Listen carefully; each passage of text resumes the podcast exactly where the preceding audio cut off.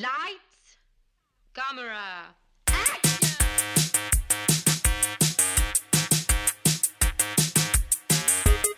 Aujourd'hui à l'émission, Ed Wood, American Movie et Living in Oblivion. Bienvenue à Ongeance de film.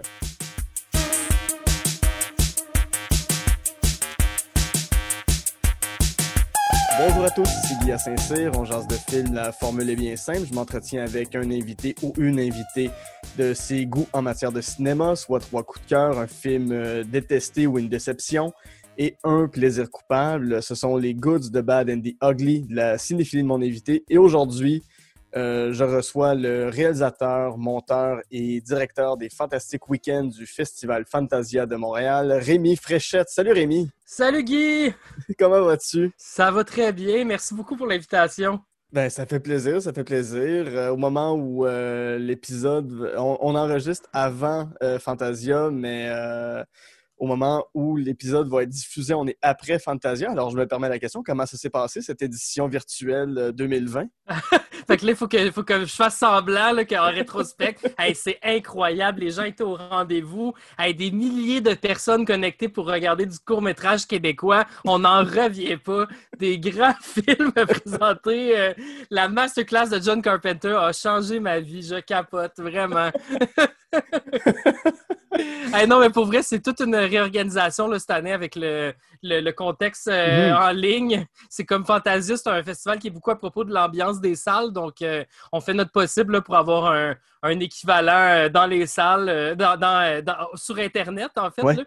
Euh, fait que, ouais, c'est- vraiment particulier là, cette année, euh, mais on, on espère que tout va bien aller. Fait que oui, les gens auront la réponse déjà si ça va bien. euh, en- si, nos, nos- si nos lives n'ont pas trop été désastreux, s'il n'y a pas eu trop de- de- d'équivalent des- du gala de cinéma québécois. C'est ça, puis que ça marche ou pas, l'année prochaine pour 2021, je vous souhaite quand même un retour en salle, peu importe comment ça se passe. Là. Peu importe s'il y a une quatrième vague rendue là, là, on, va être- on dev- on va essayer d'être de retour en salle avec des plexiglas. euh.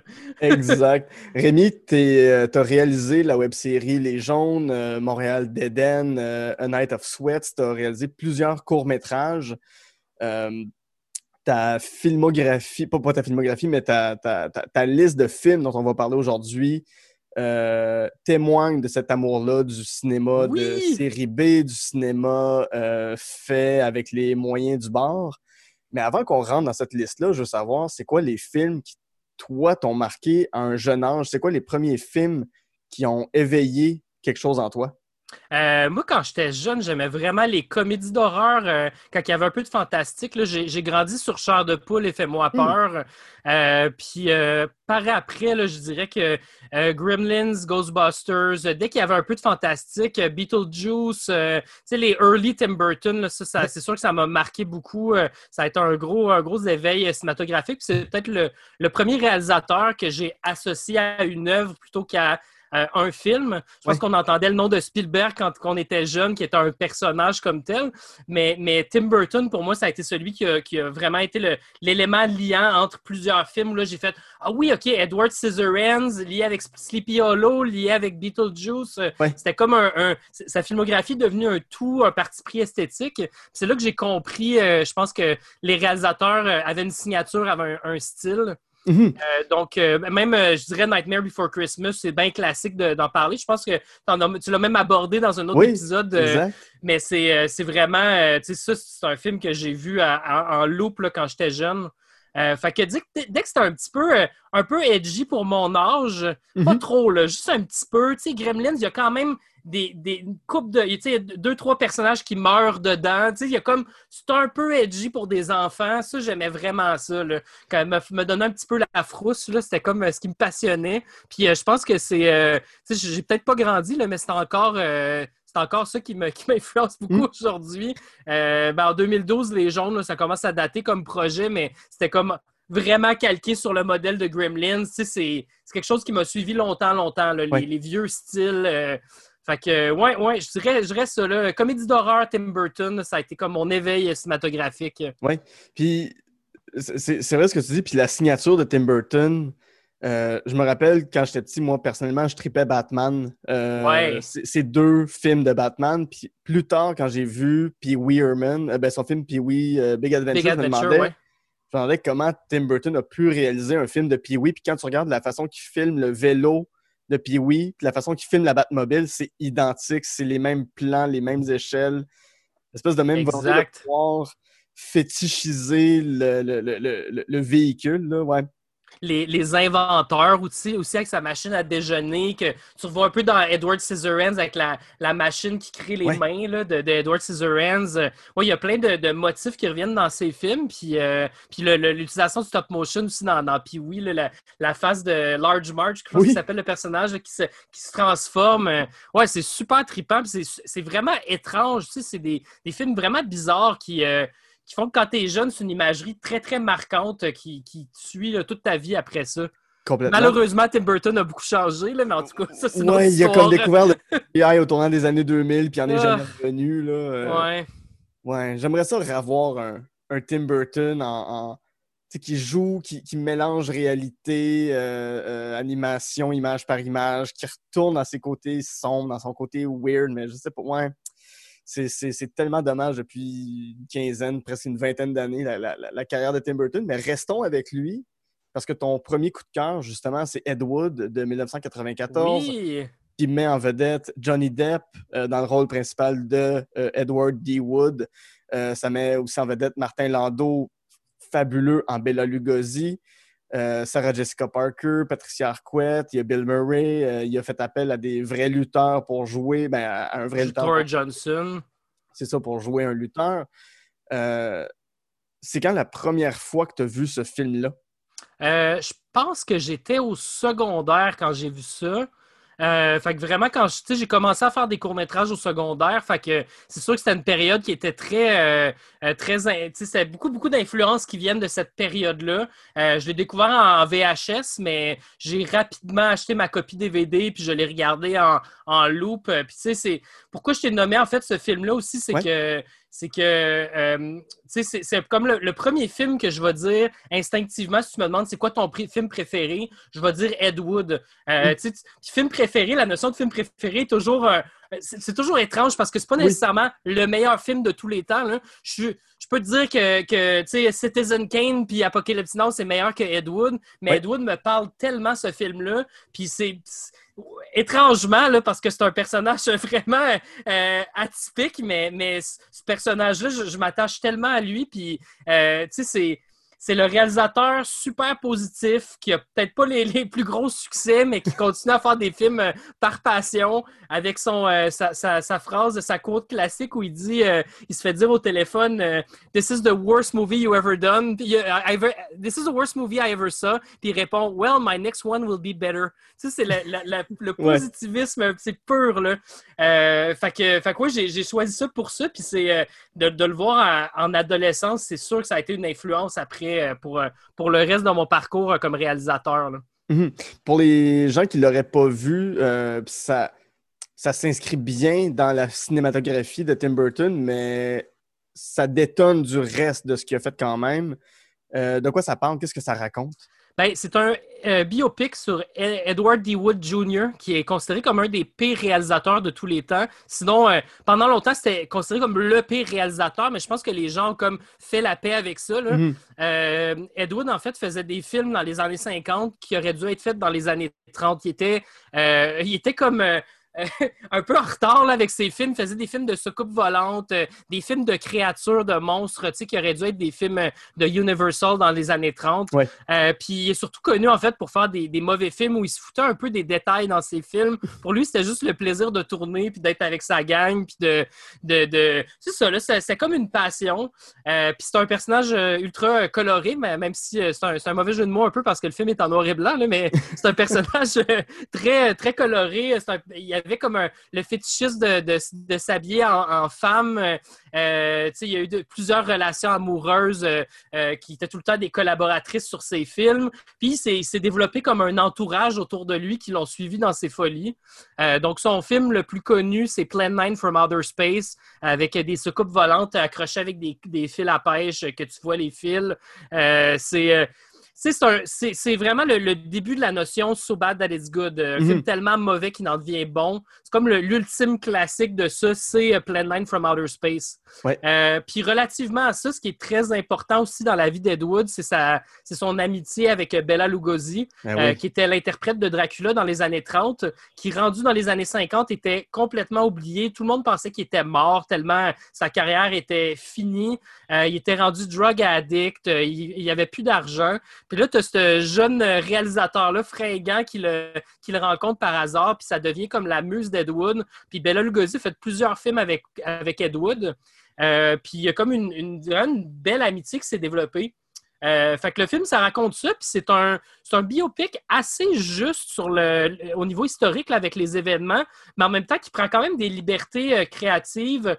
Euh, aussi que, avec Johnny Depp dans le rôle principal, il y a Mhm. comme un. Il y a comme tellement bien campé euh, l'innocence du personnage. Euh, puis euh, le- la, la plus grande qualité de ce film-là, je trouve, qui est tellement complexe, c'est que euh, Tim Burton ne rit jamais d'Ed Wood. C'est Mhm. c'est vraiment un hommage à Ed Wood. C'est un hommage Oui. à la passion d'Ed Wood. Puis il n'y a pas de, de sous-entendu où il se moque de lui. Euh, il fait juste montrer que le gars, là, il aimait le cinéma. Puis il est allé au bout de, il est allé au bout de ça pour, euh, c'est ça, là, pour, euh, pour juste vivre sa passion. Puis faire ses films comme il voulait. Ouais. Euh, fait que c'est pas mal ça le film, ouais. Oui, oui. Puis euh, quand, quand je repense à, à Ed Wood, il y a une scène qui me revient toujours en tête, c'est sa rencontre qui n'est jamais, qui est jamais arrivée dans la vraie vie, mais sa rencontre imaginaire avec Orson Welles, Ouais. euh, qui est jouée par Vincent Donofrio, mais la voix. La voix a me- été remplacée, ouais, la par voix autre remplacée, ouais, c'est ça, par, par, l'anima- par- par le gars qui faisait la voix de Cortex dans Minus et Cortex. Ah, je me souvenais pas que c'était ça. ah, c'est que- drôle, ça. Parenthèse, Cortex dans Minus et Cortex. Cortex est une parodie de Orson Welles. Ouais. Mais, euh, Ouais, puis la voix de Vincent Donofrio marchait pas pas en tout avec Orson Welles, avec le gravitas de sa voix. oui, c'est Ils ont ça. décidé de le ça. changer. Mais ouais, ça, c'est une excellente scène, justement, euh, qui présente les deux réalisateurs sur le même palier. Au final, t'as Mhm. le. Un, tu sais, si c'est pas le meilleur réalisateur de tous les temps, là, pour certains, versus le, le- le pire, mais qui arrive et qui parle des mêmes choses, des mêmes sujets. Puis tu vois que les, les deux ont les mêmes angoisses. euh, puis, tu sais, finalement, Edward, c'était juste un passionné. Puis c'est pas. euh, pas grave là, que ses films étaient pas Ouais. bons. C'est, c'est, c'est- la, la magie, c'est, c'est le fait qu'il, était, aimait ça. Il aimait ça, les films. Il aimait ça faire des films. Qu'est-ce, que, qu'est-ce qui te parle en tant que spectateur du cinéma de série B? On a parlé euh, en ouverture, tu as mentionné Les Chars de Poule, Fais-moi peur. euh, faire du, du cinéma qui fait beaucoup avec peu. Ouais. Euh, qu'est-ce qui t'allume autant, toi, en tant que spectateur de, Ben, de- tu- de ces gens-là? Tu viens quasiment de donner la, la- la- la- le motto de Kino. Là. Euh, Moi, ça fait Mhm. longtemps que je fais du Kino. euh, ça depuis que j'ai 15 ans. là. Ça fait vraiment une quinzaine d'années que je suis dans le, le mouvement, que je fais du court-métrage. J'en fais encore aujourd'hui parce que ça me passionne. C'est, justement la, créativité en arrière des films de série B qui me passionne. Euh, j'aime, beaucoup euh, voir les erreurs, mais je reste un, un- un bon public. Puis moi, c'est, c'est, ça me... Il y a comme une interaction avec, euh, avec des films de série B que t'as pas. Tu sais, je suis vraiment bon public, fait qu'un super bon film, là, moi, je- j'oublie complètement, puis je, je rentre dans l'histoire, j'adore ça. Les séries B, c'est une autre expérience où là, tu as comme une vraiment une interaction. Là, Là, on parlait de Fantasia, le, le, le, le contact avec le public, Mhm. euh, euh, c'est vraiment ça. Tu peux voir les. Quand tu vois les cordes des soucoupes volantes de Ed Wood, tu, tu sors un peu du film, mais en même temps, tu embarques dans, dans un autre level à propos du film, tu embarques dans le côté, euh, le côté de la création autour du film, qui est tout un autre volet. Fait que tu peux comme euh, analyser les films sur deux, euh, deux planètes en même Mhm. temps. Euh, donc, euh, ça, je dirais que c'est quelque chose qui me passionne. Je pense que c'est important euh, dans une cinéphilie d'avoir les, les deux morceaux, d'avoir le, le, le- le- côté. tu, regardes des, des- des films de qualité, films d'auteur pour te cultiver, pour, mais d'avoir les, les- le côté, on va parler de tantôt des plaisirs coupables, mais d'avoir le côté. Ouais. tu sais, le, ça, le côté playful quand tu, quand tu choisis tes films que tu écoutes. donc, ouais, ça, ça, serait ma réponse. je ne sais pas si on entend le tonnerre, mais euh, je me sens comme dans un film de Ed Wood, soudainement. mais euh, euh, tu parlais de Fantasia, il y a un plaisir dans le cinéma de série B de le regarder en gang versus un film d'auteur que tu peux l'apprécier seul, toi, avec ton propre cerveau. Tu sais, regarder un Citizen Kane, par exemple, là, pour venir à cela, ça, ça s'apprécie seul, toi et l'écran, mais... Exact. Tu sais, puis Edward, tu, l'as dit aussi, il y avait sa gang, il y avait son entourage qui le suivait partout. Ça fait partie du plaisir d'être excentrique dans le visionnage de ce cinéma-là. Est-ce que, est que tu, tu retrouves, ben, euh, j'imagine que c'est ce que tu retrouves chez Fantasia, Aquino probablement aussi. Exact, exact. Tu sais, Fantasia, il y a les deux côtés aussi. Là. Il y a des, tu sais, je ne vais, pas dire que. Mais tu sais, Fantasia, on a quand même les, les films de party, là, les films qui passent super tard. Puis, euh, tu sais, j'essaie toujours d'aller voir les deux. Quand tu fais une journée, avoir quatre films en. tu fais le, ton espèce de programme quadruple dans une journée. Il faut tout le temps que tu balances tes films. Là. Tu peux pas avoir deux films euh, d'horreur ultra dark euh, back à back. Il faut comme que tu trouves une, une balance dans ton horaire. Fait que, oui, oui, c'est ça. Le, le, film de minuit est très, très apprécié quand t'en as déjà vu trois puis que tu sors du McKibbins avec trois bières dans le corps. Euh, c'est le, genre de film qui est là euh, pour entendre le public crier, rire. Euh. oui, exact. Si on revient à, à Ed Wood, si tu avais, toi, une scène de ce film-là qui te, qui te marque particulièrement, ce serait laquelle? c'est sûr que les scènes de Bella Lugosi sont fortes. Martin Lando est tellement euh, il est incroyable. Il a gagné l'Oscar, il me semble, pour cette, année-là. Du meilleur euh, rôle de soutien. Puis... Exactement. Pour un film de Tim Burton, qui n'a pas souvent des Oscars là, dans ses films. Là. Mhm. Puis tu le reconnais, mais en même temps, il, c'est Bella Lugosi. Il est tellement effacé dans son personnage, dans son rôle. Il l'incarne. C'est hyper touchant la scène où euh, il va juste cueillir une fleur. il est un vampire, il y a un gros soleil, mais il faut qu'il aille cueillir une fleur. Puis on va mettre ça dans le film quand même, mais sens l'amour que Edward a pour cet homme-là, de l'avoir ramené, de l'avoir dans son giron, de l'avoir comme ami même. Exactement. C'est ouais. Ouais, fait que, mais les moments à Bella Lugosi aussi, c'est souvent des, des. La plupart, c'est des scènes euh, ultra simple, en caméra fixe sur lui, puis c'est tout à propos de la performance. Tu as comme les, les, shots reverse aussi où tu vois Ed Wood qui le, qui le regarde. Puis Ed Wood n'a pas besoin de parler, que tu vois toute l'admiration qu'il y a pour l'homme. C'est vraiment c'est des bonnes performances. Le John Depp est à son meilleur là-dedans. Mm-hmm. Euh, mais c'est ça, c'est comme ça sort de la filmographie de, Tim Burton parce qu'on dirait que c'est une petite coche plus clever que ce qu'il fait d'habitude. Euh, je ne sais pas si. Peut-être que là, c'est un sacrilège que je dis pour certains, là, mais de prendre un, de faire un biopic euh, avec autant de, de, niveaux émotionnels, Tim Burton est souvent plus dans le spectacle, dans les, grandes couleurs, dans l'esthétique éclatée, bande dessinée. Mm-hmm. Là, il y a comme. Il y a comme vraiment une vraie sensibilité dans ce film-là, puis on dirait qu'il il, comprend Ed Wood, puis euh, on voit qu'il care pour Ed Wood. Euh, fait que, ouais, c'est ça, c'est vraiment ce qui me touche là-dedans. Ouais. Si on, reste dans, le, dans la volonté de faire un film et un film d'horreur, euh, American Movie de Chris Smith, de 1999, c'est un documentaire justement sur un gars qui cherche à financer un projet qu'il avait abandonné par le passé. C'est un projet de film d'horreur. Euh, peux-tu me le décrire plus en détail? Qu'est-ce, qui se passe dans ce film-là? Ouais, puis là, je sais pas si les gens vont avoir une, euh, corrélation, là, parce que tu, m'as pitché la question euh, de, nommer cinq films à, discuter. Puis c'est la pire chose pour un cinéphile. Ah, parce que, tu sais, c'est quoi ton film préféré? dans quelle catégorie, quelle année? tu sais, il y a des listes pour toutes. Fait que je me suis donné un thème, là. Fait que vous allez comme, je pense, le catcher au fil des films. Fait qu'il y avait beaucoup, beaucoup de choix en plus dans ce thème-là, mais bon, allons-y. Euh, donc, ouais, American Movie, euh, euh, documentaire fascinant. C'est l'histoire de Mark Borchardt qui veut faire un film d'horreur qui s'appelle Coven. Qui devrait se prononcer Coven. Il y a une joke là-dedans dans le film. c'est un, c'est un redneck, disons-le comme ça, qui habite dans un trailer park, sais, fin fond des États-Unis, vraiment euh, quelqu'un qui n'a pas eu la vie facile, mais sa passion, c'est le cinéma, puis il veut faire son film d'horreur avec ses amis, euh, avec son ami Mike, qui a les cellules complètement brûlées par la drogue, qui a de la misère à s'exprimer. Euh, puis c'est ça, dans le fond, c'est tout son, son épopée vers faire. en fait, j'oublie le, le titre de son film. En fait, c'était de base, c'était pour faire un long métrage, mais finalement, il se rend compte que le, long métrage se fera jamais avec les mm. conditions qu'il y a. Fait qu'il décide pour l'instant de faire son film Coven, qui va, qui va utiliser pour financer son long. Comme aujourd'hui, les cinéastes vont faire des pilotes de web-séries pour faire des web-séries après. Euh, Mark a eu cette idée-là à l'époque. Mais c'est que c'est une étude de personnage, mais c'est un, un, vrai documentaire. C'est pas un faux documentaire, mais il y a des bouts, ça a l'air.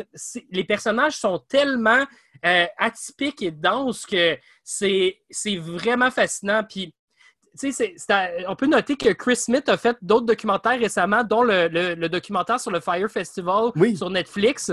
Donc, euh, tu sais, il, est très bon pour faire des trucs assez sensationnalistes. Mm-hmm. Euh, mais en même temps, American Movie, tu as vraiment. Euh, la thématique va revenir, là, mais, mais le, le, côté émotionnel du, du protagoniste, qui est un peu un Edward en soi, qui n'est pas trop conscient, qui n'est qui est pas très bon, mais il va se donner à fond pour faire son projet. Ouais. Puis je me demandais, euh, tu l'as-tu vu? Je, me demandais si tu l'avais vu. Je l'ai jamais vu. J'en ai entendu parler. Je pense même que c'est toi dans un épisode de euh, Point de vue qui en avait parlé.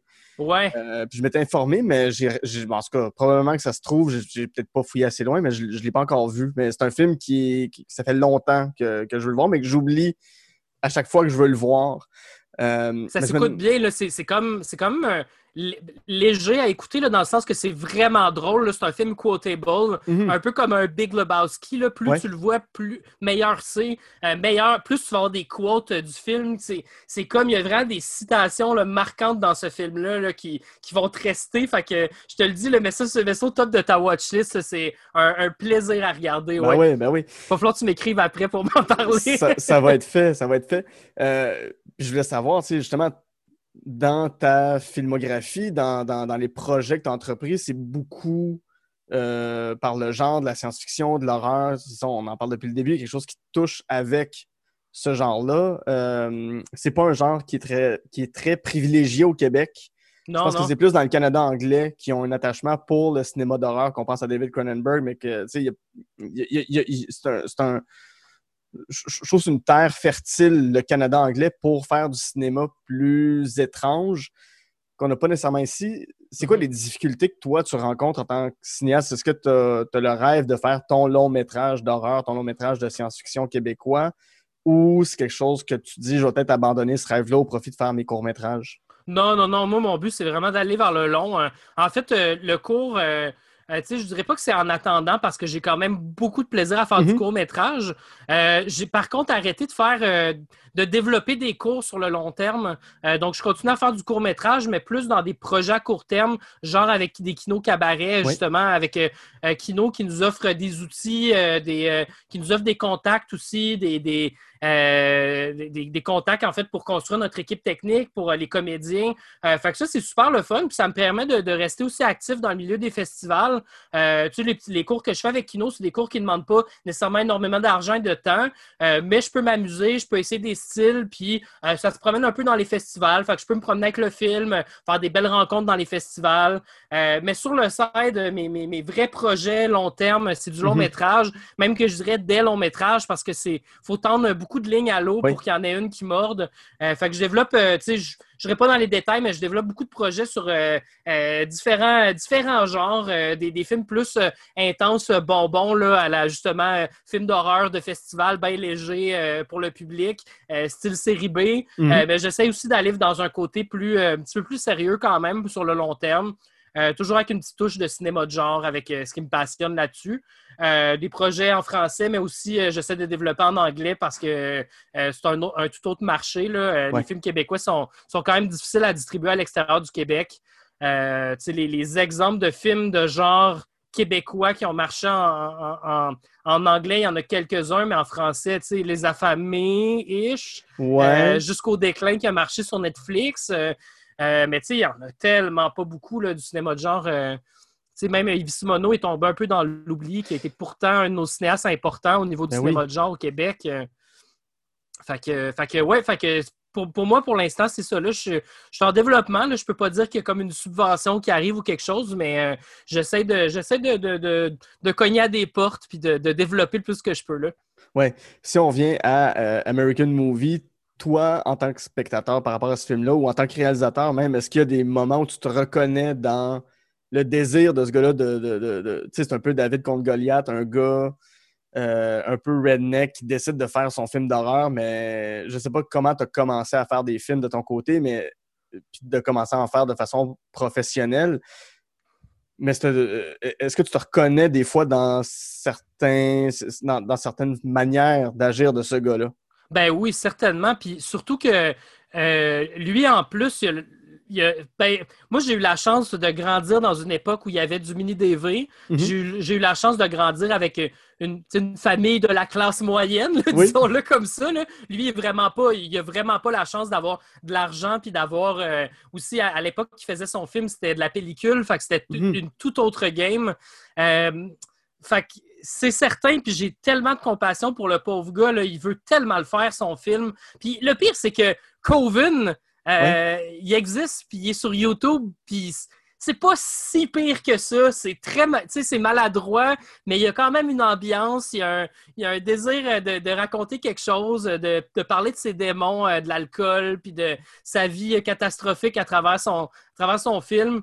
Euh, mais, euh, mais oui, oui, c'est sûr. Puis tu, tu vois en plus des bouts de- du tournage désastreux où il est tout seul derrière sa caméra. Puis ça, je l'ai, sais, maintenant, j'ai la chance d'être bien entouré avec euh, des amis qui, qui sont super talentueux. Oui. Mais, mais il y a quand même des périodes de ma vie où j'ai tourné des films où j'étais pratiquement tout seul pour les tourner. Puis là, tu, tu demandes à, à des amis qui connaissent rien en cinéma de faire des rôles techniques qu'ils n'ont jamais fait. Puis il faut que, faut que tu, les, tu les éduques un peu sur ça pour être sûr qu'ils font bien la job. Puis là, tu vois Mark Borchardt qui demande à son, ma- à son ami Mike euh, qui a de la misère à faire euh, une phrase complète euh, de, de prendre le son sur son film. C'est.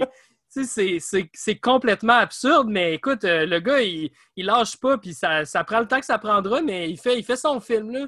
Ouais, Hmm. ouais. Ton, ton troisième film maintenant. euh, On va-tu catcher le thème? On va-tu catcher le thème? On est comme à du monde à la messe. Il faut savoir à la fin de l'épisode c'est quoi la thématique qui lie chacun de tes films. ouais, c'est ça. Euh, Living in Oblivion de, Oh, de un autre Tom réalisateur.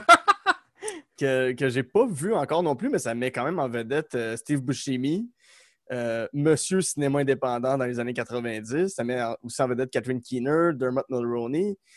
Euh, Écoute, je vais, je vais juste te dire, je ne l'ai pas vu hyper récemment parce que j'avais quand même fait le, le premier choix. Je voulais essayer d'aller un peu ailleurs. Puis j'avais collé Sing in the Rain. euh, Oui. Puis j'avais pas réalisé que vous aviez. J'avais pas écouté l'épisode, vous en avez déjà parlé. Euh, mais tu sais, je, je restais dans, dans la thématique. Mais là, tu m'as collé tantôt. Puis out of nowhere, on dirait que c'est celui-là qui m'a popé de la Mm. tête. Living in Oblivion. Euh, mais oui, euh, grosso modo, là, c'est euh, c'est un, un réalisateur qui se- qui s'en va tourner un film indépendant. Euh, ça, c'est plus, euh, ça raconte peut-être plus mes années de Concordia, là, où on était sur des, de- dans les studios de Concordia avec tous des tripeux de cinéma là, qui essayent tous de faire le mieux qu'ils peuvent. Puis à une époque où tu sais, tout le monde veut faire un film, où t'es- tout le monde veut faire son film aussi là, quand tu es à. Concordia parce qu'on est tous des réalisateurs, mais faut que tu prennes des rôles techniques. Puis bref, euh, Living in Oblivion, euh, ben, c'est pas un spoiler, là, mais tu sais, pour. Il y a quand même. C'est parce qu'il y a une structure assez particulière. Le film il est comme en trois actes, mais c'est comme une. C'est pas le jour, le jour de la marmotte. Il faut vraiment le voir. Là. Ça me tente pas de vous donner le, le- le twist là-dedans. Mais c'est comme Mhm. si le, le tournage resetait à chaque fois. euh, mais il y a un pépin technique différent à chaque fois. Euh, Puis c'est euh, c'est vraiment un, un tournage de, de film indépendant où là, tu as Steve Buscemi avec une belle chevelure longue qui, euh, qui, qui essaye de faire son film. Puis que là, tu as, son équipe autour. euh, tu sais, pas beaucoup payés, mais tous des passionnés de cinéma qui veulent juste faire un- le prochain euh, film euh, indie, le prochain hit. Euh, puis euh, c'est ça, donc c'est un film indépendant qui parle des films indépendants. Il y a une grosse mise en abîme là-dedans. Mhm. Puis ça montre surtout, tu c'est pas un film narratif début, milieu, fin. C'est plus un, un ramassis d'anecdotes de plateaux que, que beaucoup ont vécu sur des plateaux de tournage. Euh, puis c'est ça, dans, dans- dans différents stades de la production, euh, des, acteurs euh, qui, qui un peu trop big pour la produc- production dans laquelle ils sont, qui vont euh, trop proposer des affaires au réalisateur. Là, il y a un comédien dans, dans- dans une des parties qui il insiste là, tout à coup au milieu du tournage Hey, j'ai pensé à ça, mon personnage a vraiment une patch sur l'œil. Puis là, il commence à s'associer avec Steve Buscemi pour avoir sa patch sur l'œil, mais tu sais, ils ont déjà tourné un gros bout du film sans la patch. Puis là, il est comme ben là, je peux pas changer ça de ton personnage. Ouais. Là, là. Euh, tu sais, c'est- tous des, des petits moments comme ça qu'on a comme vécu à différents, euh, différents niveaux. Euh, là, c'est comme poussé à un extrême absurde, les scènes. Mais euh, ça raconte, ça raconte ça. Euh, le, le moment, il y, a, une scène incroyable aussi. Ils font un, room tone euh, qui est, pour les gens qui connaissent moins en cinéma, c'est que le preneur de son doit prendre un son d'ambiance de la place pour quand il y a des trous à boucher. Des fois, il y comme des répliques qui manquent ou des, des- Mhm. des choses qui manquent euh, dans le film euh, qu'il faut combler avec du son vide. Euh, Puis ça, c'est un room tone, c'est le, le son d'ambiance de la pièce. Euh, donc, c'est vraiment important que tout le monde soit là parce que même la présence des gens sur le plateau euh, fait que le son est différemment écho euh, dans la pièce. Puis même, tu sais, les respirations, euh, le, le- c'est comme euh, la, la densité de la pièce change, l'écho de la pièce change. Donc, ce que ça fait, c'est que c'est toujours un moment awkward, un, un room tone. Ah, tellement. Les gens prennent un silence total sur le plateau, ne peuvent pas bouger. Il y a tout le temps une ou deux personnes qui ont genre un fou rire parce que c'est awkward comme moment. Fait que, tu sais, il y a un moment du film qui est le room tone de ce film indépendant-là.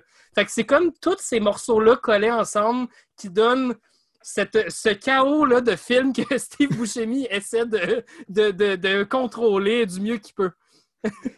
Pour toi, ça a été quoi euh, dans, dans ta carrière de réalisateur, le- un, moment où tu t'es où, où tu as pensé à Living in Oblivion sur ton plateau en faisant Mon Dieu, je suis en train de vivre mon Living in Oblivion. C'était quoi la pire affaire qui a pu t'arriver sur un plateau?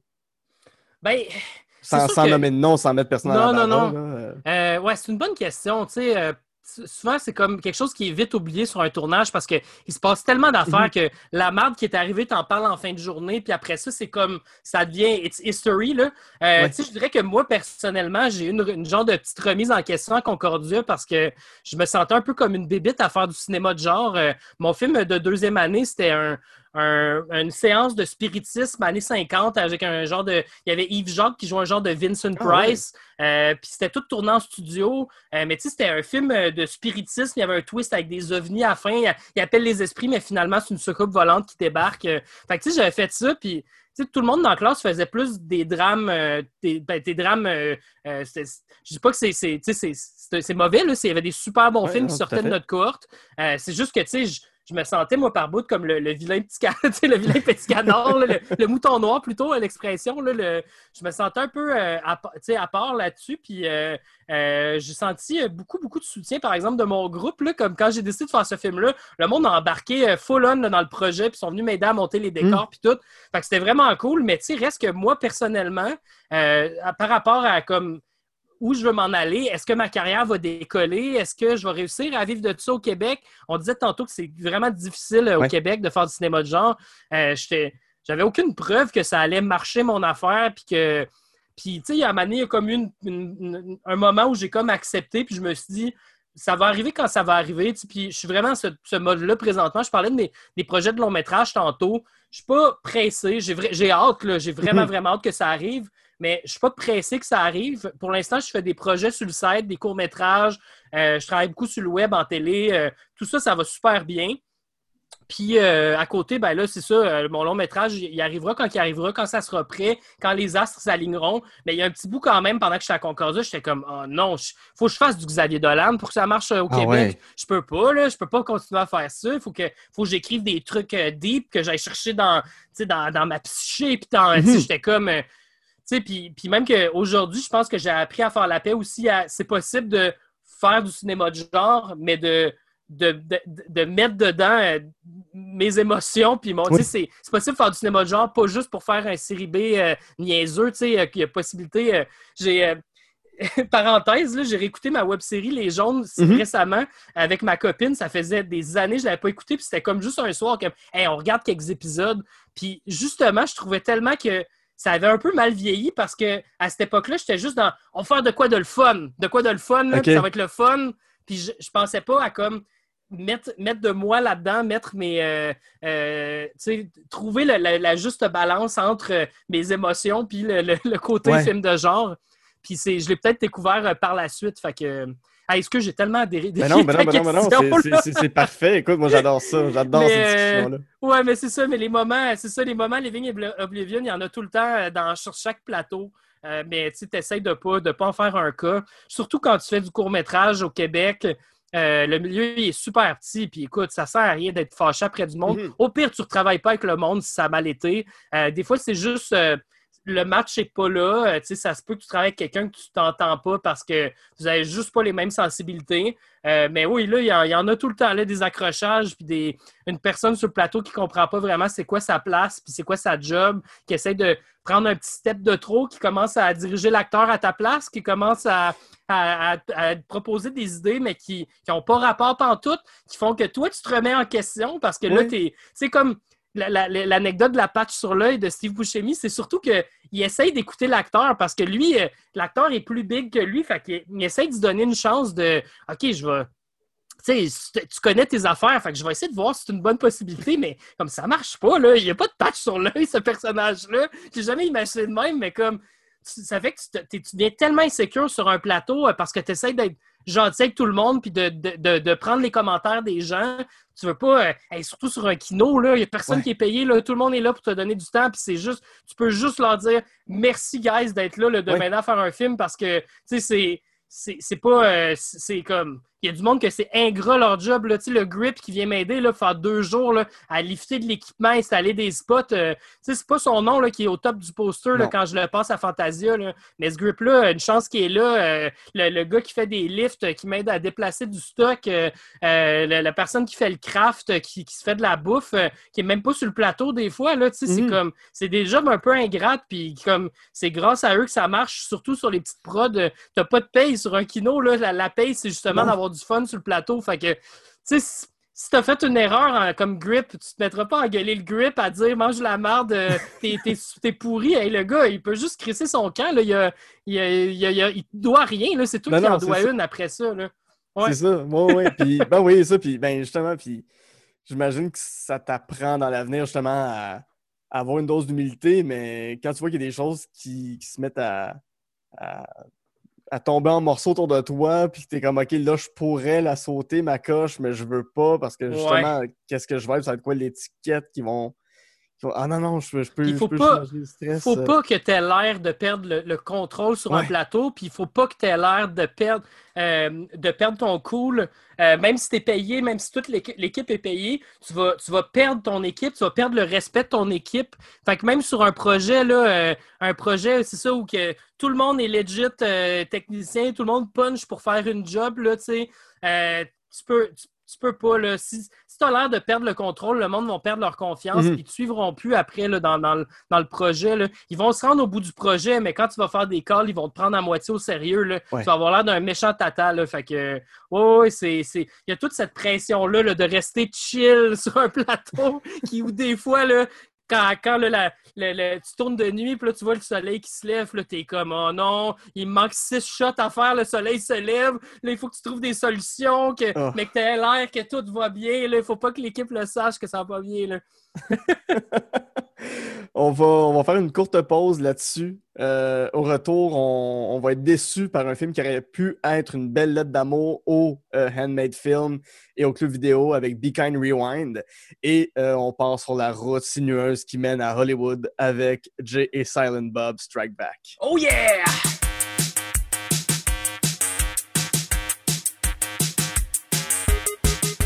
J'adore enregistrer On de films ça me permet de partager avec vous ma passion première qui est le cinéma et avec des invités formidables. Et si jamais vous avez des commentaires, si vous avez, des critiques, des choses qu'on pourrait améliorer, des gens que vous voulez que je reçoive à l'émission, euh, écrivez-moi sur euh, Facebook, euh, de film, Instagram, at On de film. Venez me parler, faites-moi vos listes, vos trois coups de cœur, les films que vous détestez, les films qui sont des plaisirs coupants pour vous. Je vais vraiment avoir un plaisir fou à vous lire. Sur ce, je retourne avec mon invité pour Jaser de film. De retour en jazz de film euh, avec mon invité Rémi Fréchette, avec qui en première partie on a discuté des films Ed Wood, American Movie et Living in Oblivion. Et euh, maintenant, on va rentrer dans un film qui, a, qui avait tellement une belle promo, tellement un beau hype, c'est Be Kind Rewind de Michel Gondry. C'est un film de 2008 qui mettait en vedette Jack Black, Mos Def, Danny Glover, Mia Farrow. Euh, c'est le film, si je me souviens bien, que Gondry a fait après euh, Eternal Sunshine of the Spotless Mind, qui avait été un succès, fait, ben, un succès, succès d'estime. Puis un succès auprès des fans qui l'ont découvert. Sauf, sauf erreur, je pense que c'est son film qui vient tout de suite. Ah, euh, non, en fait, il a fait The Science of Sleep entre-temps. Entre les deux, ça- ouais, entre les deux, en 2006, Eternal Sunshine 2004, OK. puis Can Rewind 2008. Puis il a peut-être fait des, des- d'autres vidéoclips entre-temps, là, tu sais, mais au niveau long métrage, il y a eu Science of Sleep entre les deux. Ouais, OK, OK. Euh, Mais- puis, tu sais, moi, Eternal Sunshine, là, je le dis d'emblée, c'est un de mes films préférés de tous les temps. Mhm. Euh, beaucoup grâce à Charlie Kaufman, qui est probablement qui est l'auteur. un des meilleurs scénaristes de tous les temps aussi. euh, que j'attends son film de Netflix qui arrive. Eh, oui, son là, film d'horreur. Tellement hâte, là. Puis euh, lui, mais mélangé avec toute la créativité de Gondry. Le Gondry est tellement intelligent dans sa mise en scène, dans ses effets spéciaux.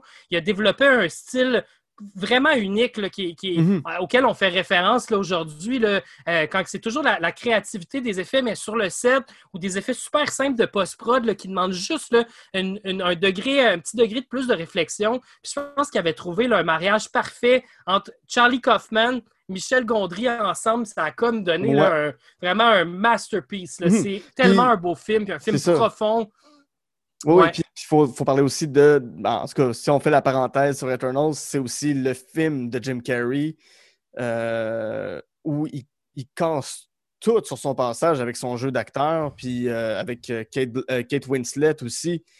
Les- les- c'est- autant du côté de la réalisation que de l'auteur, que le scénariste, c'est un mariage parfait. Le jeu entre les deux comédiens est irréprochable. C'est un très grand film.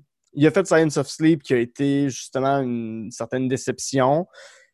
Puis il est arrivé avec Big comme, comme tout- Rewind. comme tous ces autres films après, Comme- d'après moi. Là. Genre, puis- Exactement. Puis pour vrai, je suis de retour à chaque fois. J'ai, j'ai tellement envie de revoir un, un- un Eternal Sunshine. Je donne une chance. Et puis j'ai pas vu, là, je dis ça, mais j'ai pas vu euh, The Human Nature, qui était le- sa première collaboration avec Kaufman, qui est Mhm. comme le seul film que Kaufman a écrit aussi que j'ai pas vu. J'ai jamais euh, eu l'occasion. là. C'est vraiment pas par euh, manque d'intérêt. Un jour, ça arrivera.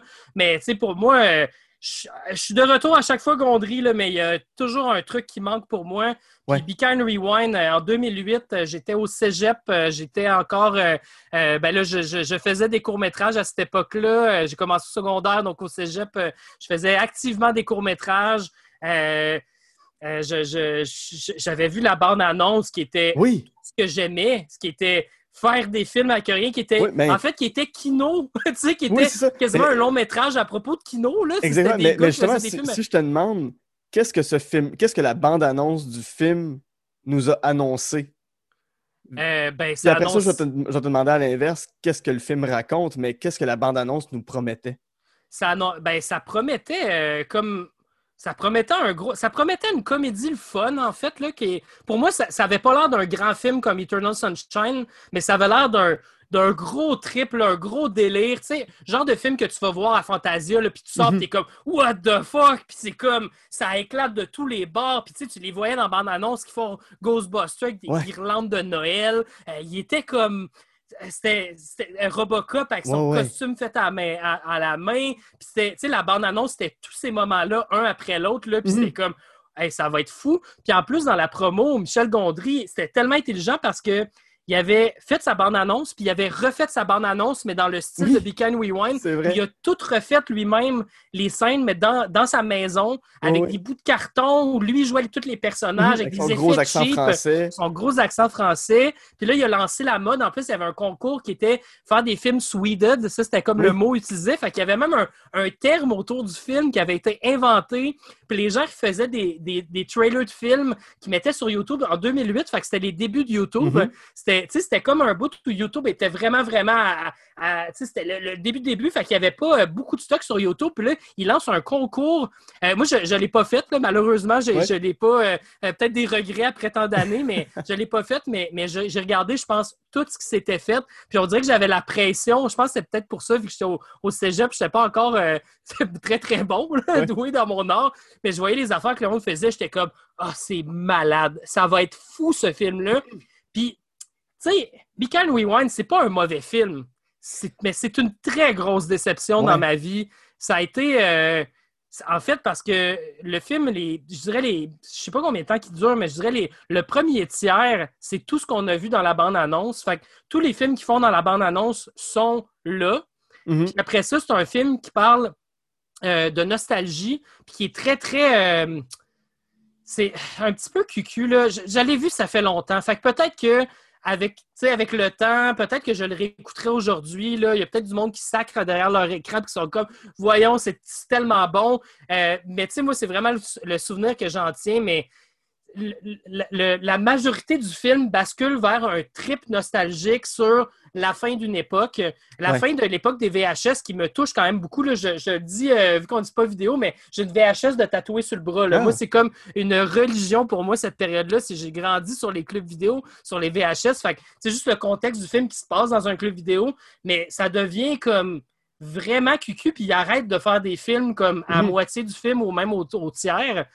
Puis c'est ça. Après ça, on est avec le personnage de Gla- Danny Glover, qui est euh, le propriétaire du club vidéo, qui est ultra euh, déprimé parce que là, il y a, le, il y a comme une madame, euh, je me souviens plus trop c'est quoi qu'elle a fait, mais c'est Sigourney Weaver qui a fait, qui débarque, qui veut démolir son club vidéo. Puis là, on tombe dans un truc, euh, vraiment un autre ton. là. Le film Oh. change de ton. Fait que t'es comme sur un hype de comme, yeah, ils font des films, c'est Mhm. malade. Jack Black, Mos Def qui se qui trippe à faire des films. Puis là, paf, tu sais, puis ça serait cool, OK, good. On a, on a le côté émotif. C'est important d'avoir, j'en, parlais, euh, c'est le fun d'avoir le, le côté émotif dans, Ouais. dans un, dans un film puis d'avoir, d'avoir les deux. Mais tu sais, il aurait fallu qu'ils marient les deux ensemble, pas de complètement changer de ton au milieu du film. Puis après ça, de faire un genre de drame euh, super euh, lourd, puis un peu comme. Je sais pas, c'est un peu vide, là. C'est un peu vide comme, euh, comme deuxième partie. Non, exact. Puis ça se veut commentaire social à la fin sur les petits commerçants, puis les petits commerces de régions, de villages, ouais, de petites puis- villes. Fair est- enough, là, tu sais. Ce qui est louable, exactement. Mais Mais c'est toute la promo du film annonçait tellement pas ça que moi, le, le gars de, je sais pas, j'avais, je devais avoir 16 ans quand c'est sorti, 17 ans, qui, qui attendait là, genre un, un film qui, parlait, qui me parlait là, vraiment, vraiment sur ce que je faisais moi dans la vie. Puis là, j'arrive devant ça, puis je suis comme, oh, deuxième partie, là, j'étais comme, non, non, non, je suis capable. Ouais. Mais c'est ça, c'est le, le temps a passé. Peut-être qu'aujourd'hui, je serais comme, ah, c'est pas si pire, là, finalement. là. J'ai peut-être été rough à l'époque, mais tu sais, c'est- c'est c'est viscéral hein, comme cinéphile quand tu vois un film Ouais. qui est pas. euh, tu sais, puis peut-être que c'est un, un moment aussi, j'ai commencé à arrêter de me faire trop d'attentes. Ça a peut-être changé un peu le cours des choses parce Mm. que il y a un bout, je me faisais beaucoup d'attentes avec les trailers. Puis euh, quand j'étais. C'est peut-être un des films qui a changé ça, que par la suite, euh, je, je voyais plus les bandes annonces de la même façon. Puis je me disais, bah, ça va peut-être être bon, peut-être pas. je pense à. Je, me reconnais tellement dans ce que tu dis. J'ai eu la même cassure quand. Parce que ça n'a pas sorti au cinéma. Ben, ça a sorti au cinéma, mais dans un circuit très limité. Moi, j'étais à Gatineau. Aucune chance que ce soit dans aucun cinéma en Outaouais, ce film-là. Fait que je, tra- je travaillais dans un club vidéo quand le film est sorti, puis j'étais tellement heureux d'enfin l'avoir. Puis c'est ça, quand je l'ai vu, j'ai fait. C'était pas censé être ça. C'était censé être d'autres choses. Ce film-là, c'était censé. Tu sais, j'étais censé avoir le même plaisir à le regarder que quand je faisais des films avec mes amis à 12, 13, 14 ans parce qu'on était tombé sur la caméra d'un de nos parents puis on s'est dit, on va faire nos propres films. En fait, je te pose la question aussi, toi, comment tu as commencé à faire des films dans ta vie? Euh, écoute, je, je sais même pas pourquoi je voulais faire ça quand j'étais jeune, mais tu sais, quand j'étais au primaire, j'écrivais des scénarios, j'avais pas de caméra, Mhm. Euh, j'écrivais des histoires, mais c'était tout le temps sous forme imagée. J'étais tout, le, tout le temps été quelqu'un de très visuel, fait que j'écrivais des. C'était vraiment des. Des, des, des histoires, c'est ça, là, des histoires visuelles là, que, je fais, que je faisais, mais pas de caméra. Fait que je faisais des plans avec mes amis d'un jour, on va Mhm. faire des films, mes amis du quartier. Euh, je tripais François Pérusse, fait qu'on enregistrait des cassettes. C'était comme la, la meilleure, euh, le meilleur compromis que j'avais. Là. On Oui. avait notre petit magnétophone, on a- j'avais une tente, euh, une, tente qu'on installait en arrière de chez mes parents. Puis on allait dans la tente avec le magnétophone, on était 4-5 dans la tente. Puis on enregistrait comme des sketchs comiques qu'on improvisait sur le petit truc à cassette. Puis c'est finalement en secondaire 3, ça a pris vraiment du temps que par hasard, un membre de ma famille euh, avait une caméra qui était comme Hey, c'est un bout, tu parles de ça que tu aimerais essayer, je vais, je vais te la laisser, puis have fun. Là. Hey, puis la, j'ai, la première cassette, c'est une, caméra euh, euh, 8 mm, là, pas i8. Oui, oui, Super 8, 8 mm. mais ouais. C'est ça. Puis euh, c'était des petites cassettes qui ressemblaient à des cassettes audio. Euh, puis le son marchait pas. Ça, c'est une autre affaire. C'était une caméra qui était comme reconditionnée. Puis le son, il était pété. Fait que je, filmais juste des images. Mais la première, le premier tape, je l'ai rempli en genre euh, une semaine. J'avais une cassette de pleine d'affaires, de trucs que j'ai filmés partout. Puis le Noël suivant, je, je disais à mes parents, tu sais, voulez-vous m'aider à, m'avancer les sous pour une caméra, me mettre un peu de mon cadeau, le cadeau de la grand-mère, le cadeau de tout le monde dans la famille? à l'époque, il y avait encore des. J'avais comme 14-15 ans. Puis là, j'ai eu ma première caméra, puis à ce moment-là, j'ai commencé à faire des films, mais c'est devenu. Euh, c'était c'est ma vie là, puis c'est encore ça aujourd'hui. Puis si je tourne pas, là, j'ai pas tourné, euh, je tournais pas pendant quatre mois à cause de la pandémie. Mhm. Puis je faisais des, euh, j'ai fait des sketchs dans ma chambre avec un, green screen. J'ai fait genre des vidéoclips pendant la pandémie. Euh, je suis pas musicien, j'ai fait des vidéoclips juste pour vous dire là. j'ai fait des, un petit projet d'animation. Tu sais, c'est comme, c'est comme, il faut vraiment que je le fasse. C'est une maladie là, sinon je, je me sens pas bien puis je me, je me sens pas accompli. C'est le, le, truc qui m'aide à avoir une balance dans la vie. Puis, euh, tu sais, Kino aussi est arrivé vraiment tôt. Euh, la caméra est venue de mon parrain, qui a fait mhm. bien, son travail de parrain. Oui. le baptême n'est pas important pour moi, mais finalement, le, parrain et la marraine ont été très importantes à un niveau, parce que ma marraine, en fait, a vu quand j'avais 15 ans que Kino Sherbrooke euh, arrivait, je viens de Sherbrooke, donc Kino Sherbrooke s'était installé. puis elle m'a payé un abonnement à Kino, ne sachant pas trop ce que c'était. Je me pointe à soirée, c'est tous des cinéastes amateurs. On est au théâtre Granada à hmm. Sherbrooke, qui est un peu comme, euh, euh, je dirais comme le Rialto à Montréal. C'est un vieux théâtre. Euh, c'est magnifique, le Granada. Les, meilleurs shows de musique sont au Granada, super acoustique. Puis on est là, avec un écran. Il y, a un gros écran qui est tiré, puis c'est des films tournés en, en mini-DV la semaine d'avant, tout croche, présenté dans ce beau théâtre-là. Puis là, je suis comme, wow! OK, là, je suis à ma place. Là, j'ai un public. Là, je peux tester des affaires. Puis pendant les quatre premières années que j'étais à Kino Sherbrooke, jusqu'à temps que je déménage à Montréal, mhm. j'ai fait un film par mois sans skipper un mois. Euh, avant que je quitte, ils m'ont donné une plaque que j'ai ah. encore qui était, c'était écrit Kino Fidélité. J'ai fait genre 50 courts-métrages en quatre ans.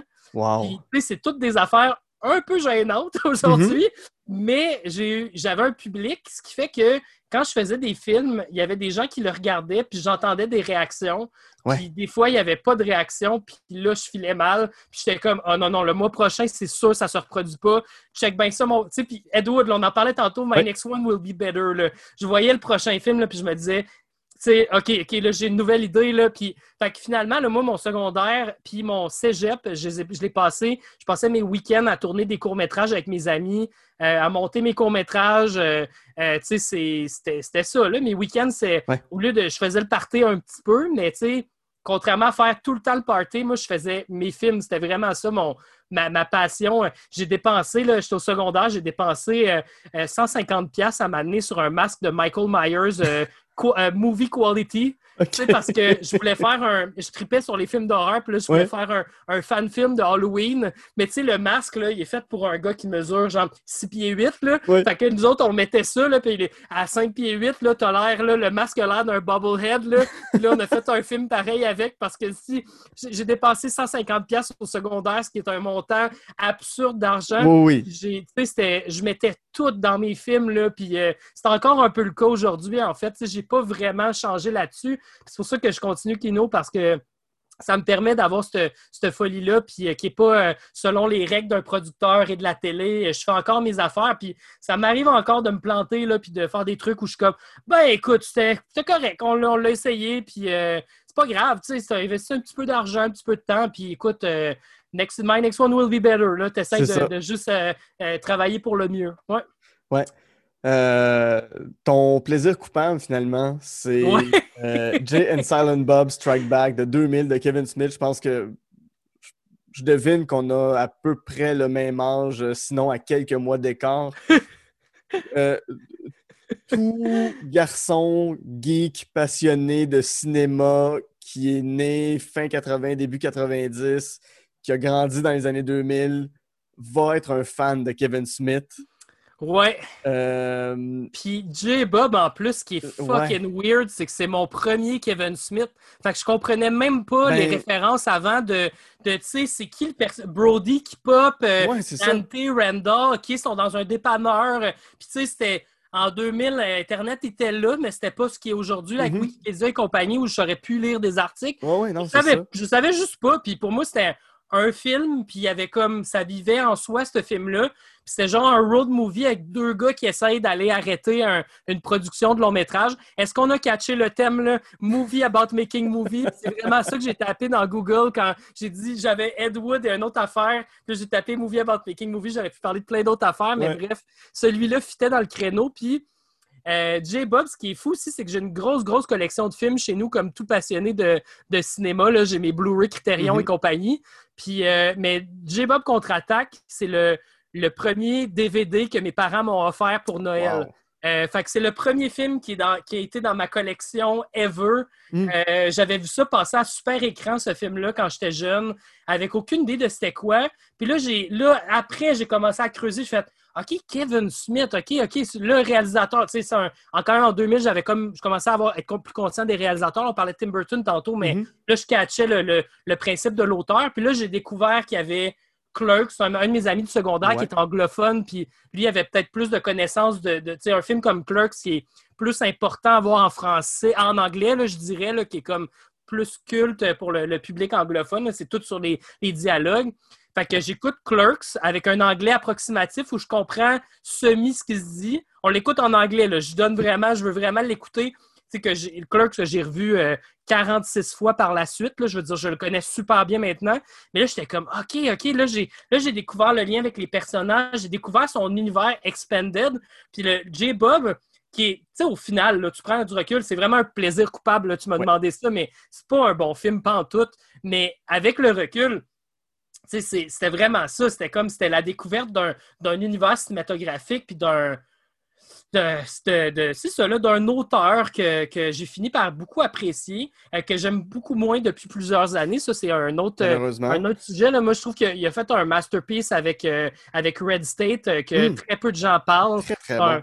Un, incroyable film d'horreur qui clash avec sa filmographie là, qui ne ressemble à rien tout Un film d'horreur sérieux qui est Mhm. super dark, qui est filmé à caméra épaule, qui est pas du tout à propos de les dialogues, même si c'est comme des, des bonnes scènes de dialogue quand même avec euh, Michael Parks. C'est après, je trouve que euh, Kevin Smith a pris une, une mauvaise, euh, mauvaise débarque, là, je dirais, où il depuis qu'il a commencé à beaucoup fumer de weed, je trouve qu'il s'est euh, peut-être plus laissé aller dans ses folies. Ouais. Puis tant mieux s'il est heureux là, parce qu'il a l'air de triper à faire ce qu'il fait. Puis c'est vraiment le fun de faire du cerebral, on en a parlé, là, faire des tosques, des euh, euh, yoga aux œufs. euh, tant mieux s'il y a du fun, mais ça marche pas ces films-là là, pour moi. Je trouve que c'est vraiment n'importe quoi. Il n'y a aucun souci, aucun souci de, de, de filmmaking. Ça a l'air d'être fait par un amateur là, qui est à son premier film. Puis très récemment, euh, j'ai vu James Albub Reboot. Ah, quelle déception. Ouais, puis je, je, je, je le savais que j'allais être déçu. En plus, mais on dirait qu'il y avait une petite partie de moi qui, qui, qui, qui retombait en adolescence qui me disait peut-être que peut-être que genre les critiques n'ont pas raison, peut-être que euh, je vais retrouver mon bon vieux James Album Strikes Back que j'ai tellement aimé à l'époque. Puis c'est ah, ça, ça a l'air le fait par un étudiant de cégep. C'est mal écrit, c'est juste des clins d'œil à ses fans, à ses Mhm. amis. C'est c'est zéro clever. C'est pas, ça fait pas partie de, de, de, de, de l'histoire. C'est juste comme Remember this? Vous vous souvenez Ouais. que j'ai fait ça dans mon. Mais tu sais, les personnages servent à rien dans le film. C'est comme. Ah, sérieux, d'autres, là. Tu sais. Je sais pas, là. Je suis là, euh, comme, comme Gondry. Je suis là, je les ai toutes vues. Ouais. Je suis là de retour à chaque fois. Mais, ah, fait trois films, là, que Ouais. là, euh, j'ai de la misère. là. Puis tu vois, celui-là, il, il passe au cinéma là, pour une, une durée limitée. Puis je suis même pas allé voir au cinéma. Je l'ai, je l'ai- je l'ai vu en VOD. Là, je l'ai Mm. loué. euh, payé mon 4$. Puis je l'ai loué quand il était à ouais. 4$ sur iTunes. Puis, Fait que euh, c'est ça. ouais, puis tu sais, un J. Bob Strike Back, tu sens l'amour que Kevin Smith a pour le cinéma, pour le cinéma hollywoodien. Puis c'est c'est pas n'importe quoi. Il y a quand même Carrie Fisher puis Mark Hamill qui sont dans le film. Ouais, il y a Wes Craven, un caméo de Wes Craven. Tu sais, c'est qui est comme. formidable, qui dirige un autre Scream. Il réalise genre Scream 8. Ouais, c'est ça, puis qui avec un singe. puis que finalement, J-Bob, en plus, qui est tourné la même année que Scream 3, J-Bob se retrouve dans Scream 3 de Wes Craven. Il y a une scène où J-Bob passe. Fait que ça, ce qui est malade, en plus, dans l'univers, c'est un geek de film t'es comme. C'est pas Kevin Smith qui est dans Scream 3, c'est J-Bob. Ça veut donc dire que l'univers de Scream est relié à l'univers de Kevin Smith et de tous ses autres films. Et, à l'univers de Degrassi, donc. À l'univers de Degrassi aussi. fait que l'univers de tout est comme connecté. Ça, c'est pour un geek de film, c'est malade aussi, là. Fait que, ouais, ouais, c'est ça. Puis toutes les jokes sont. Tu sais, puis c'était son film hollywoodien, c'était son film anti-Hollywood, mais fait à Hollywood. Il mhm. Fait qu'il y avait full de moyens pour faire des affaires complètement absurdes qu'il ne peut plus se permettre aujourd'hui parce qu'il fait, fait, des films de stoner euh, pas très intelligents, à mon avis. Euh, fait que, tu sais, il y avait quand même, euh, tu sais, c'est des grosses scènes à grand déploiement. Will Ferrell qui est hilarant, espèce de ah, policier idiot. Euh, George Carlin qui fait un, un autostoppeur qui, euh, qui veut sucer des graines pour se. Je peux te dire sucer des graines, je sais pas où il passe ton podcast, mais. c'est indépendant, tu des graines, mais George Carlin qui suce des graines. Fait que c'est ça, c'est vraiment ça dans le film. Fait que. Puis, euh, tu sais, moi, ça a été là, gros, gros coup de cœur quand j'étais jeune. C'est un film que j'ai pas revisité récemment, mais je pense que c'est un film où la nostalgie qui crée assez pour, que j'ai du fun à l'écouter. Euh, peut-être pas un film où, euh, que je montrerai à ma blonde en lui disant comme check ça, c'est malade. c'est vraiment, je suis conscient, c'est vraiment plaisir coupable. Euh, c'est pas très bon film, mais vraiment beaucoup de plaisir, puis vraiment un milestone dans, mon adolescence, puis dans mes, mes débuts de cinéphile. Oui, puis je je, me souviens, je ne sais pas si c'est le cas pour toi, mais on parle justement d'univers relié, d'univers connecté. Euh, J-Bob, c'est le View Ask Universe, euh, qui est justement assez Clerks, Chasing Amy, euh, J-Bob Strikes Back, toute, toute, cette série de films-là. Qui était supposé de clore avec J-Bob parce que c'est bien dans lui là, que tu as le livre qui se ferme à la fin. C'est le livre Ask You, c'est à la fin des génériques c'est la main de Alanis Morissette qui joue ah. Dieu dans, dans, Dogma qui ferme le livre. Fait que lui, il hmm. pensait pas continuer, puis finalement, il revenait avec Clerks 2 qui est, qui est quand même pas mal bon. Là, moi, j'aime bien, euh, il est très défendable, le Clerks 2. Euh, il y a vraiment des super belles affaires, mais que finalement, il a continué à expand avec les années. Là, il veut faire un. Il est en train de faire un sequel à Mallrats, puis là, il a fait son J-Bob reboot qui est épouvantable. Puis là, finalement, tu sais OK, tu l'as pas tant fermé ton livre, là. C'est, tu remets la shot en reverse, là, puis fais-la ouvrir le mhm. livre, au final. Ouais. mais je voulais savoir, toi, est-ce que, en tant que jeune cinéaste, tu as déjà eu le désir d'avoir un univers interrelié où tes propres personnages puissent revenir d'un univers à l'autre? Euh, oui, puis ça arrive un peu, mais tu sais, je suis pas très connu. Là, dans... Je fais beaucoup de courts-métrages, mais tu sais, on s'entend mhm. que c'est pas comme personne n'a étudié la filmographie de Rémi Fréchette. Là. mais il y a des éléments qui reviennent dans mes films, il y a des props qui reviennent. Euh, des posters en background des fois, des comédiens, beaucoup de comédiens. Là, ça, c'est, je pense que c'est propre aux réalisateurs. Il y a des gens avec qui tu aimes travailler, tu aimes ça les mettre dans des castings un peu dangereux. Là, tu veux les, les changer, les métamorphoser. Euh, puis, euh, tu sais, il y a des trucs que je plug dans pratiquement tous mes courts-métrages, entre autres une, la Banker's Lamp avec le, top vert, là, qui est, euh, tu sais, les lampes de banquier dorées avec un top vert. ça, j'en ai acheté une justement pour mon film de Concordia en, en 2010. Puis cette lampe-là apparaît dans la majorité de mes courts-métrages, en background, dans les décors. ça, ça revient dans mes films. J'ai des plein de props aussi. J'ai une boîte de props chez nous de, de plusieurs films. Je garde toujours des fois euh, une props euh, symbolique du film que je mets dans cette boîte-là. Ça m'arrive quand je tourne des affaires que là, je vais mettre en background. Euh, par exemple, les jaunes, là, il y a les, les, les bébites, les cerveaux à tentacules. quand je fais, quand je fais des, films un peu fantastiques, je vais essayer d'en mettre un en background sur une armoire ou sur, je sais pas, dans une bibliothèque. Euh, fait que oui, il y, a, vraiment, il y a vraiment ce désir-là.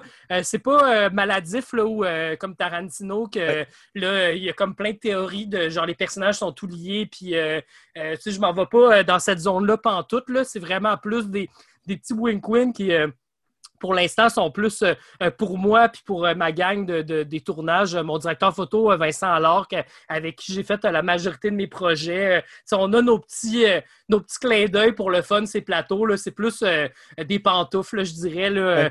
des fois, la façon qu'on tourne un plan, on, le sait qu'on fait référence à un un ancien film qu'on a fait, un ancien projet, puis on va faire un plan, on va mettre une couleur de telle affaire, mais qui est un peu ah, une référence à quand on avait fait tel projet. Puis, mais c'est, c'est vraiment euh, sans prétention. Là. Je veux pas euh, justement pas avoir l'air d'espèce d'intello mhm. qui, qui, veut crisser ça dans, dans la gorge de son public. Là.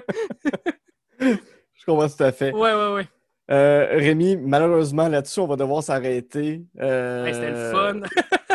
un jour, peut-être ferons-nous une partie 2 avec un nouveau thème, qui c'est les films de, de tornades, là, je sais pas, regardons. Déjà, il y en a deux la même année dans les années 90, fait que... Si les gens veulent suivre tes projets, veulent voir euh, ce que tu as réalisé, euh, où est-ce qu'on peut voir tes films? Euh, j'ai un portfolio en ligne à rémifréchette.com que vous pouvez aussi accéder avec caméra-ko.com. Euh, là-dessus, c'est vraiment, c'est mon site, là, mais c'est plus un, portfolio en ligne qui va lier à tous mes projets. Euh, donc, vous allez avoir mes courts-métrages, mes web-séries, les films sur lesquels je travaille présentement. J'écris un petit paragraphe sur ce que je travaille. puis, il y a nous aussi, on parlait des films de quand j'étais jeune, mais j'ai fait un petit projet qui, était, qui a duré trois années. Euh, qui s'appelait La voûte de film, que vous pouvez trouver sur Instagram. Euh, puis aussi, c'est lié sur mon site web, La voûte de film. Euh, puis en fait, ce que c'est, c'est que j'ai, je voulais comme faire un truc avec mes, la centaine de courts-métrages que j'ai fait quand j'étais jeune à travers toutes les années, mhm. mais sans avoir à mettre le court-métrage en ligne parce que c'est, pas écoutable. Fait que j'ai, j'ai décidé de prendre des extraits de 15 à 20 secondes de chaque film hors contexte. Euh, puis j'ai fait des petits clips sur Instagram que j'en sortais un par jour pendant quelques mois. Puis j'ai recommencé, j'ai comme fait trois saisons, en guillemets, de ça. Euh, fait que c'est juste là, c'est un truc, euh, moi j'appelle ça un, un, Instagram de toilette, là, que tu mm. checks sa bol puis que tu scrolls.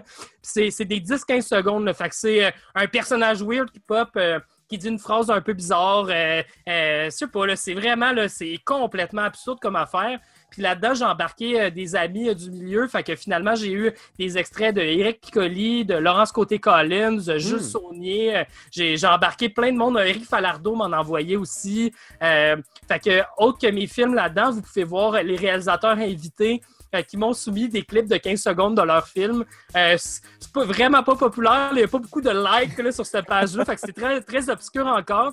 Mais si ça peut euh, vous intéresser, allez voir ça, euh, likez la page. Peut-être qu'un jour, si euh, des cinéastes me relancent et disent hey, ça serait cool, j'aimerais ça participer, ben peut-être je vais refaire une autre saison de ça. Moi, j'ai, j'ai épuisé dans mon matériel, j'en ai pris un par film, puis là, je suis comme un peu au bout. Là. je vais attendre que mes films perdent en qualité pour en faire un autre.